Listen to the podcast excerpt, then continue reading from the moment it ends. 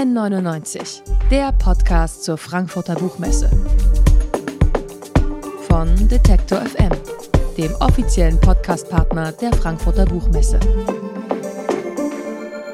Wie viel Zeit habt ihr heute schon auf Facebook, auf Twitter, auf Insta oder TikTok verbracht? Unser nächster Gast sieht genau in unserem Nutzerverhalten eine große Gefahr. Christian Montag sagt, soziale Netzwerke sind eine große Gefahr für den Datenschutz, für die Demokratie und nicht zuletzt für unsere Gesundheit. In seinem Buch Du gehörst uns dickes Ausrufezeichen, analysiert er die Probleme hinter den großen Tech-Firmen und überlegt, wie wir dem entgegenwirken können. Ihr hört N99, den offiziellen Podcast der Frankfurter Buchmesse von Detektor FM. Und hier begrüße ich Christian Montag. Hallo, ich grüße dich. Hi, ich freue mich total, dass ich da sein darf.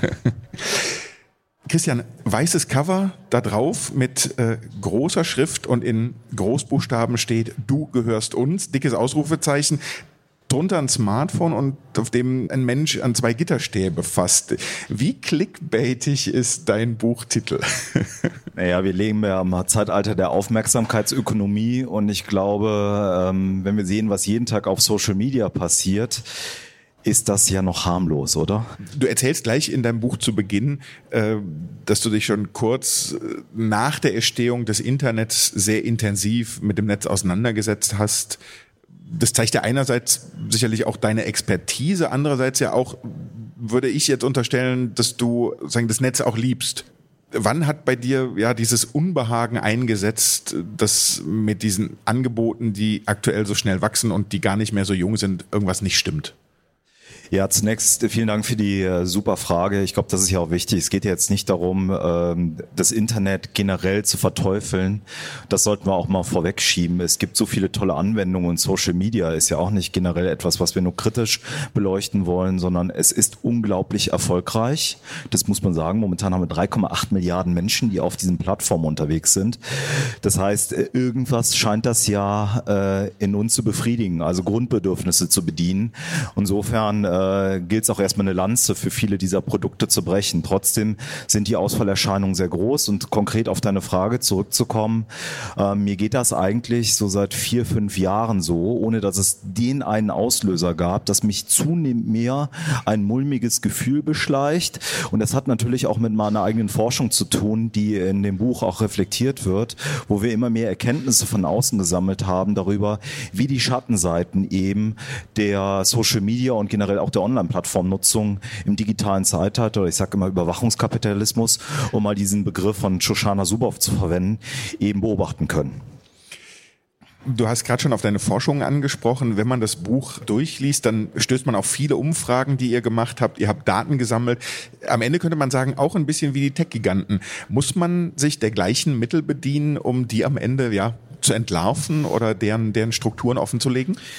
Ja, momentan äh, haben wir eigentlich keine andere Möglichkeit. Das ist auch äh, eine meiner zentralen Wünsche, die ich auch übrigens gegenüber Facebook äh, als Konzern vorgetragen habe, nämlich, dass die APIs, also die Schnittstellen geöffnet werden müssen, damit wir final verstehen, was auf diesen Plattformen passiert. Momentan, muss man ganz ehrlich sagen, ist vieles, was auf Social Media passiert, für unabhängige Wissenschaftler und damit auch für die Gesellschaft eine absolute Blackbox. Wir müssen im Prinzip darauf vertrauen, was die Konzerne uns sagen, was dort passiert wird. Wir können es nicht unabhängig überprüfen. Das ist ein Problem. Und dann komme ich nochmal auf die eigene Forschung zurück. Es gibt natürlich Parallelen. Ja, wir nutzen natürlich auch eine Art, ich sag mal, äh, Geschäftsmodell, was Anleihen an ähm, das Datengeschäftsmodell aus dem Silicon Valley nimmt. Nämlich wir, wenn man bei uns auf die Plattform gibt, gibt es Feedbacks über die eigenen ähm, Fragebögenangaben, die man gemacht hat. Das heißt, wir bieten auch einen Service im Austausch für Daten, nur mit einem zentralen Unterschied.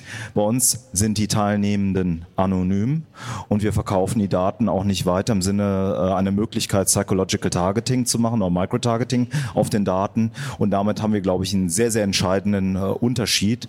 Und zusätzlich, das darf man nicht vergessen, operieren wir im Unterschied zu den Tech-Plattformen auch mit Ethikkommissionen dahinter. Mhm. Wenn du sagst, äh, für Wissenschaftler ist es eine Blackbox. Die Politik beklagt ja dasselbe.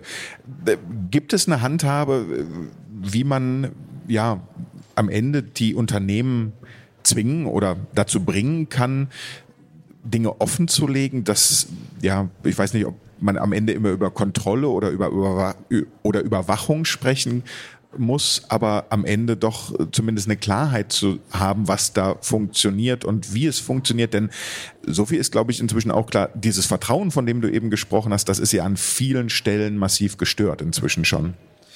Ja, haben wir eine Handhabe? Das ist eine gute Frage. Also wenn wir jetzt erstmal in die Vergangenheit gucken, dann war, glaube ich, für viele Politiker und Politikerinnen es wichtiger, ein Selfie mit Mark Zuckerberg zu haben, als äh, tatsächlich mal ordentlich Tacheles zu reden. Zumindest sehe ich nicht, dass die Regulierung bis zum heutigen Tage so erfolgreich gewesen wäre. Klar kann man sagen, wir sind in Europa noch relativ erfolgreich, was Regulierung betrifft im Vergleich zu anderen Ländern. Wir haben hier immerhin die DSVGO, wir haben das NetzDG und und und.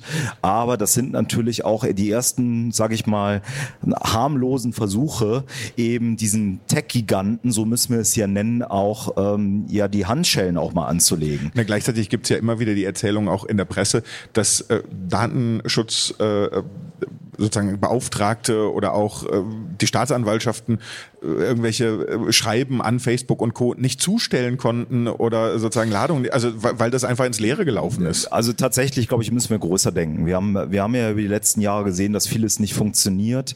Ich glaube, das Datengeschäftsmodell ist am Ende. Es ist nicht kompatibel mit der Idee, eben eine Plattform zu bauen, die eben eine bedeutsame Kommunikation zwischen Menschen ermöglicht, ohne eben auch den ganzen Vorlauten äh, Kauf zu nehmen, den wir in den letzten Jahren gesehen haben.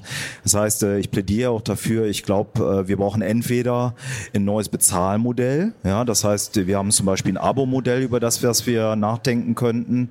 Äh, wir würden im Übrigen natürlich nur für Social Media zahlen, wenn dann eben die Algorithmen geändert werden, wenn das mhm. Design umgebaut wird, dass nicht die Online-Zeiten sinnlos verlängert auf den Plattformen etc. pp.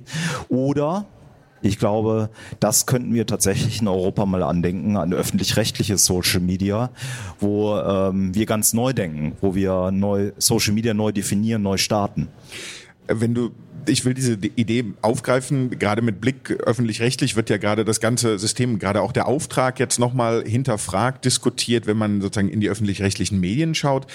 Ähm, die stehen neben sehr, sehr wichtig neutralen, gut recherchierten Inhalten, aber auch immer wieder da oder werden äh, genommen als Bezugsbild für Institutionen, die sehr schwerfällig sind, äh, der, die sehr mit sich beschäftigt sind. Äh, dagegen stellt man dann einfach dieses ein Klick, 99 Cent, ich kann alles machen. Also die Einfachheit, glaubst du, dass wirklich bei so einem öffentlich-rechtlichen Social Media, wo dann so viele mitwerden, reden wollen, wo sicherlich die Politik Geld reingeben muss, wo äh, Strukturen geschaffen werden, dass, dass man da nicht zerrieben wird und am Ende wieder was bei rauskommt, was gut gemeint ist, aber am Ende äh, jede Userin, jeder User, die im Prinzip diese einfache Nutzungserfahrung haben, die ja neben diesem Ich werde reingezogen in die sozialen Medien eigentlich ausmacht, dass wir da so gerne verweilen, dass, dass man dieses Erlebnis einfach nicht schaffen kann? Also zunächst ist natürlich richtig, dass die Plattform, so wie wir sie heute sehen, durch Jahre von A-B-Testing durchgegangen sind, wie wir das in der Psychoinformatik sagen. Das heißt, äh, für die Zuhörer und Zuhörerinnen bedeutet das, dass immer mal wieder ein neues Element eingebaut wird und man schaut, wenn ich das neue Element berücksichtige, wie verändert sich das Nutzungsverhalten der Plattform. Und ja, die Plattformen, die wir heute sehen, sind sehr convenient. Trotzdem müssen wir doch mal festhalten, wir haben jetzt in den letzten Jahren gesehen, dass tatsächlich Migration möglich ist. Wie viele Leute sind dieses Jahr von WhatsApp zum Beispiel zu Signal gewechselt, nach, unter anderem auch nach dem Tweet von Elon Musk. Ähm, TikTok ist unglaublich erfolgreich geworden als neues Angebot. Das heißt, ich glaube, wenn man es nicht versucht, dann kommen wir natürlich nicht dahin. Und ähm, wenn ein öffentlich-rechtliches Social Media äh, vielleicht eine Utopie bleiben sollte, dann müssen wir doch zumindest dahin gehen, dass die Tech-Unternehmen eben mehr Wettbewerb bekommen. Wir sehen ja auch, dass so langsam kartellrechtlich sich was tut, dass zumindest der Markt hier eben mehrere Player auf den Markt bringt, sodass wir auch als Nutzende die Möglichkeit haben, auf gesündere Produkte zuzugreifen, was momentan zugegebenermaßen nicht der Fall ist. Und das bedeutet konkret, wir müssen Plattformen schaffen, die auch durchlässig sind, wo ich mit meinem sozialen Graphen, also wenn ich mit dir zum Beispiel bei WhatsApp verknüpft wäre und zu Signal wechsel, trotzdem plattformübergreifend zum Beispiel kommunizieren könnte. Das sind Dinge, die, glaube ich, von großer Relevanz sind und das sind die großen Themen, die uns umtreiben werden in den nächsten Jahren, wenn wir über Social Media sprechen. Siehst du denn bei den äh, großen äh, Tech-Unternehmen eine Bereitschaft dafür, das aktuelle Geschäftsmodell zugunsten eines datenarmen anderen Modells umzubauen? Sind die schon so weit? Sehen Sie sich getrieben in die Richtung?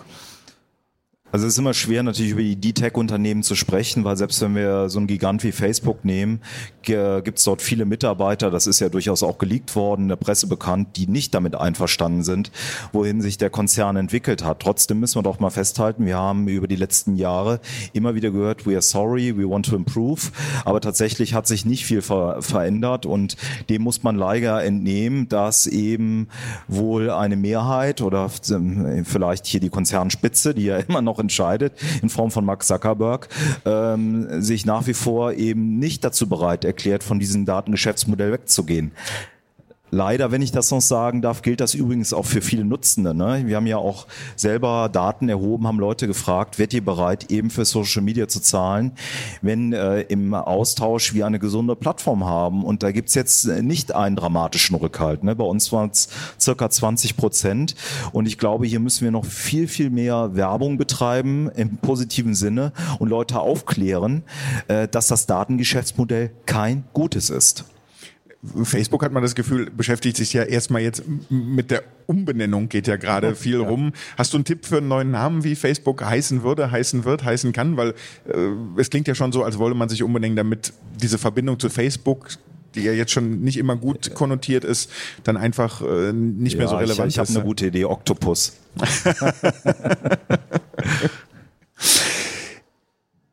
Du hast eben schon angesprochen, du erzählst es in deinem Buch, soziale Medien sind so designt, dass sie einen immer weiter reinziehen, dass man nicht mehr rauskommt, dass man in diesem Ökosystem verweilt.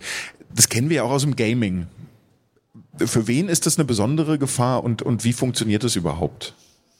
Genau, also äh, wenn wir über Gaming sprechen, äh, auch ein zentrales Thema, dem ich äh, in meinem Buch einige Seiten widme, haben wir zunächst erstmal die Beobachtung oder die Feststellung zu machen, dass ja die Gaming Disorder, wie wir es momentan nennen, die Computerspielstörung seit 2019 von der Weltgesundheitsbehörde als eigenständiges Störungsbild anerkannt ist und diagnostiziert werden kann. Das ist jetzt also nichts mehr, was nebulös im Raum rumsteht, sondern es ist etwas, was wir ernst nehmen müssen, auch von offizieller Seite her ist es anerkannt.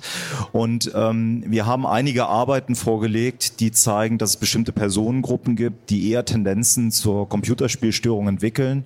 Wir wissen, dass das nach wie vor neben dem männlichen Geschlecht eher Personen sind, die von ihrer Persönlichkeitsstruktur äh, dazu neigen, eher ein bisschen ängstlich zu sein. Wir sagen neurotisch. Ne? Das ist so ein Überbegriff, wo auch Zwanghaftigkeit, Depressivität eine Rolle spielt und eben geringe Gewissenhaftigkeit. Ich glaube, das können viele Zuhörende eben auch nachvollziehen, denn äh, wenig gewissenhafte Leute haben häufig Selbstregulationsprobleme ne? und jeder kennt das vielleicht, sitzt zu Hause und denkt so, ah, eigentlich müsste ich jetzt den Haushalt machen, eigentlich hätte ich jetzt noch die wichtigen äh, Jobdinge zu erledigen. Und einigen gelingt es sich dann mental auf die Finger zu klopfen und sagen, genau, ich gehe jetzt nicht Computer spielen, ich kümmere mich erstmal um das, was wichtig ist. Hausaufgaben machen. Genau. Und äh, bei Leuten, die eine geringe Gewissenhaftigkeit haben, denen fällt es schwerer, diesen mentalen Fingerklopfer zu machen und geraten dann eher auch in die Fänge von Plattformdesign und eben einer exzessiven Nutzung von eben Computerspielplattformen, aber natürlich auch anderen Online-Inhalten. Gibt es da Möglichkeiten, wie man sich selber ja besser selbst disziplinieren kann oder oder auch gerade wenn wir jetzt über Kinder und Jugendliche reden, das ist ja für viele Eltern auch ein Thema, für mich auch uns treibt das auch zu Hause immer wieder rum, wie viel Medienzeit, was können, was dürfen Kinder, was verbietest du? Ein Elternteil ist strenger, das andere weniger. Ach, lass doch mal machen. Also all diese Diskussionen, ja. die die gehen ja parallel und man hat immer das Gefühl, man kommt nicht so richtig hinterher. Ja, Verbote ist natürlich äh, schlecht, weil Computerspiele genauso wie Social Media ist ja ein Teil unserer Gesellschaft, unserer Popkultur und insofern sind Verbote ein Problem. Jetzt, äh, um, hier, um deine Frage natürlich adäquat zu beantworten, wir müssen natürlich Altersstufen berücksichtigen. Das ist natürlich äh, zentral, wenn es um äh, das, wie viel an Computerspielen oder auch Social Media, wenn man darüber nachdenken möchte. Darüber hinausgehend, glaube ich, ist ein Gedanke sehr wichtig. Ähm, Online-Plattformen sind ja heute so designt, äh, dass sie sehr viele, äh, auch, auch was Computerspiele, Freemium-Games auf den Smartphones betrifft, natürlich mit Daten Geld verdient wird. Das heißt, nochmal, man darf nicht vergessen, diese Plattformen sind so designt, dass wir möglichst häufig zurückkommen um eben dort Zeit zu verbringen, um mehr über uns preiszugeben als Konsequenz der Online-Zeiten. Und das hat dazu geführt, dass uns die Struktur im Alltag komplett kaputt, kaputt gemacht worden ist. Ne? Ich sage immer, wir leben im Zeitbehalter der Fragmentierung. Die, die, überlegen wir mal, wie lang sind eigentlich die längsten Einheiten zwischen unseren Online-Sessions, wo wir richtig was be geschafft bekommen. Also wir haben das mal mit Smartphones getrackt. Äh, das ist jetzt eine Zahl, die ist nicht repräsentativ äh, und so ein bisschen nach, nach einer Milchmädchenrechnung von mir gemacht. Aber wir sehen, das sind so zwischen teilweise 10 und 20 Minuten, die maximal da sind, um sich vertieft mit irgendwas zu beschäftigen. So, und das bedeutet als Lösungsansatz, Struktur im Alltag wiederherstellen, die uns das Silicon Valley genommen hat mit den Online-Produkten, die wir jetzt in Form von Plattformen sehen. Und das heißt, klassische Armbanduhren wieder tragen. Ne? Also nicht das Gerät rausholen, um die Uhrzeit zu wissen, dann bleibe ich schon wieder drauf und mache irgendwas, was ich nicht machen wollte. Ich habe das jetzt nicht gesehen, was du am Arm trägst. Und ähm, auf der anderen Seite natürlich auch diese Struktur wiederherstellen in den Kindern, in den Jugendlichen und Erwachsenenzimmern. Ne? Viele Zuhörer kennen das wir haben keinen Wecker mehr. Ne? Und stattdessen haben wir das äh, Smartphone mit im Bett und die Zeiten auf den Geräten werden länger, weil wir nochmal das und jenes checken. Dann ist ein Uhr nachts und die Nacht endet trotzdem morgens um sechs. Das heißt, es geht wirklich darum, dass wir intelligente Lösungen finden, teilweise über analoge Zeitgeber, aber auch digitale Zeitgeber, die uns dabei helfen, eben uns auch wieder abzuschirmen, dass wir in einen vertieften Arbeitsmodus kommen. Wenn du eben diese Gaming Disorder thematisiert hast, so als offizielle Störung, wird es denn dann in einem nächsten Punkt oder ist die Gefahr da, dass es sozusagen auch eine Social Media Disorder geben wird? Ja, das ist gerade momentan ein sehr, sehr heißes Forschungsthema rund um den Globus, ob es so etwas jetzt, Achtung, ein sehr komplexer Begriff, eine soziale äh, Netzwerknutzungsstörung geben wird, äh, wie das momentan, äh, momentan in deutscher Sprache heißt, oder problematische Social-Media-Nutzung. Ähm, wir werden es nächstes Jahr noch nicht wissen. Das dauert seine Zeit, bis wir äh, wissen, ob das wirklich ein Sucht, wirklich äh, ein suchtähnliches, so vergleichbares äh, Thema ist. Und um das nochmal zu illustrieren, wie lange das dauern kann. Wir haben gesehen äh, 2013, dass die American Psychiatric Association, also der Dachverband der amerikanischen Psychiater, eine Forschungsdiagnose rausgegeben hat zur Internet Gaming Disorder. So, und das hat dann sechs Jahre strukturierte Forschung äh, gebraucht, um eben jetzt bei der WHO diese Entscheidung zu fällen. Und ich glaube, die Art von Zeit, also einige Jahre muss man jetzt den unabhängigen Wissenschaftlern, Wissenschaftlerinnen auch geben, um diese Fragen zu beantworten. Aber mit einiger Vorsicht können wir zumindest festhalten, dass es durchaus Parallelen gibt äh, zum Suchtbereich, ohne jetzt direkt dieses schwere Suchtlabel dranhängen zu wollen. Mhm. Ein, ein weiteren Punkt, den du ansprichst in deinem Buch, ist der gläserne Nutzer ich habe immer das Gefühl, äh, ich ärgere mich jedes Mal, wenn ich auf eine Behörde gehe und ich muss denen alles ausdrucken, was sie eigentlich schon wissen und gestempelt mitbringen, weil alle schreien Datenschutz und gleichzeitig klicke ich aber bei Facebook oder sonst wo, äh, ist es sehr convenient, es ist alles da, sie haben alles und es funktioniert. Ist es gerade bei uns in Deutschland auch nochmal ein Thema, sozusagen neben dem gläsernen Nutzer, wie wir auf das Thema Datenschutz schauen? Ja, ich glaube, das ist schon eine deutsche Eigenart. Ich würde aber so ein bisschen weitergehen. Das ist natürlich nicht nur wie in Deutschland, sondern generell sind wir in der EU, glaube ich, ziemlich weit vorne, was Datenschutz betrifft. Das ist, glaube ich, auch einer der Gründe, warum für Konzerne wie Facebook der deutsche europäische Markt unglaublich interessant ist, gar nicht nur wegen Nutzerzahlen, sondern weil hier Präzedenzfälle geschafft werden. Und die Konzerne wissen schon, wenn sie hier mit dem Datenschutz umgehen können, dann klappt das international auch ganz gut, weil wir nach wie vor da Vorreiter sind. Ähm, das gesagt, äh, glaube ich schon, dass wir aber in Digitalisierung, das wissen natürlich auch alle Zuhörenden, eine Menge aufzuholen haben. Ja, also vieles ist hier absolut mangelhaft. Ja, wie schlecht die Signale teilweise auf den Smartphones sind, wenn man im Zug fährt und und und. Und ich glaube, wir müssen schon sehen, dass wir jetzt äh, nicht immer weiter nur die Bedenken tragen, sondern dass wir auch schon sehen müssen in den Bereichen, wo es denn sinnvoll ist. Und ich habe das ja auch in meinem Buch sehr ausformuliert, nämlich zum Beispiel Gesundheitswesen, dass wir auch das Potenzial dieser dieser Daten sehen. Denn wir arbeiten auch bei mir in der Forschungsgruppe daran, dass wir gucken, was digitale Fußabdrücke äh, über unsere mentalen Zustände sagen, über Gesundheitszustände in unserem Körper preisgeben. Und ich glaube, dass wir diese Daten auch sinnvoll einsetzen können, um zum Beispiel das Gesundheitswesen zu verbessern. Aber die Schattenseiten sind direkt wieder da. Ich will natürlich nicht, dass die Daten an den Versicherungstarif gebunden sind und damit der Versicherer im Next sagt, du kriegst die Versicherung XY, die kostet 3,50 Euro und die nächste, der nächste zahlt das Dreifache oder kriegt gar keine. Ich meine, das sind, glaube ich, genau die Art der differenzierten Diskussionen, die wir führen müssen. Wofür werden die Daten, die ja so oder so in einem Zeitalter des Internet der Dinge anfallen, wofür dürfen die eingesetzt werden und wofür eben nicht? Und hier muss meines Erachtens der Gesetzgeber zum ersten Mal äh, seit langer Zeit auch mal wieder äh, Boden machen und auch mal wieder nach vorne kommen, vordenken und den Tech-Konzernen hier auch vorgeben, was erlaubt ist und was nicht. Mhm. Du hast es eben schon beschrieben äh, bei den sozialen Medien, wenn man jetzt WhatsApp nimmt und es gibt dort eine Datenschutznovelle, dann sehen wir verstärkt Wechsel zu anderen Messengern. Wie ist es denn bei der Suchmaschine für Google als zentrales Einfallstor gibt es an der Stelle ja nicht wirklich einen Ersatz oder gibt es da auch ein Bewusstsein dafür, dass sich etwas ändern muss?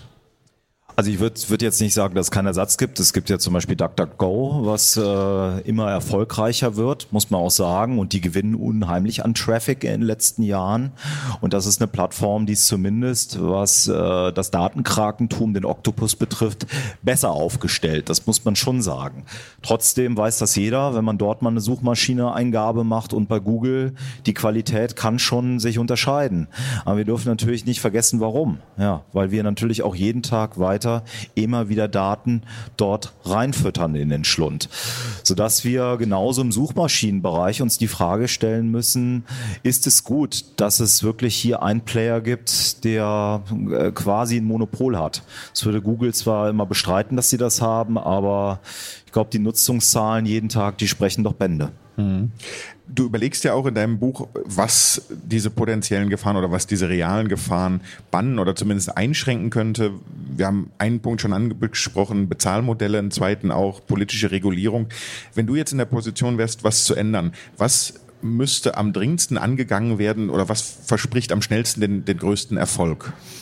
Also ich glaube, es gibt mehrere Dinge, die man machen kann. Zum einen, äh, ich bin eben schon kurz darauf eingegangen, es ist mir unglaublich wichtig, dass jetzt erstmal die Plattform, die Schnittstellen geöffnet werden für unabhängige Wissenschaftler, dass wir auf den ja unglaublich riesigen Datenmengen jetzt tatsächlich erstmal untersuchen können, ohne jetzt neue Datenerhebungen zu machen, wo der Steuergelder wieder, äh, Steuerzahler wieder Geld zahlen muss, dass wir Zugriff drauf bekommen, um zu verstehen, wie groß sind denn eine, einige Probleme eigentlich. Das heißt, diese ganzen Probleme, Filterblasen, Phasen, Echokammern, was wir jeden Tag in den Nachrichten hören das ist unglaublich schwer zu quantifizieren, wie groß die Probleme sind, da wir keinen Zugriff auf die Daten haben. Es ist unglaublich schwer, das zu modulieren. Das heißt, das wäre eine ganz, ganz klare äh, Intervention, Öffnung der Plattform. Das heißt, dass Leute, die nicht auf der Payroll von Facebook und Co. stehen, untersuchen können, was dort passiert, um eben erstmal die wichtigsten Erkenntnisse zu generieren, kundzutun und dann gegenzusteuern. Ich glaube, das wäre eine Kleinigkeit, die aber direkt äh, tatsächlich sehr gewinnbringend wäre. Christian Montag sagt das. Er ist heute bei uns mit seinem neuen Buch, mit seinem aktuellen Buch Du gehörst uns. Erschienen im Blessing Verlag, gibt es für 20 Euro in eurer Lieblingsbuchhandlung. Und ich sage vielen herzlichen Dank für das Gespräch, Christian. Danke fürs Interesse. N99, der Podcast zur Frankfurter Buchmesse. Von Detektor FM, dem offiziellen Podcastpartner der Frankfurter Buchmesse.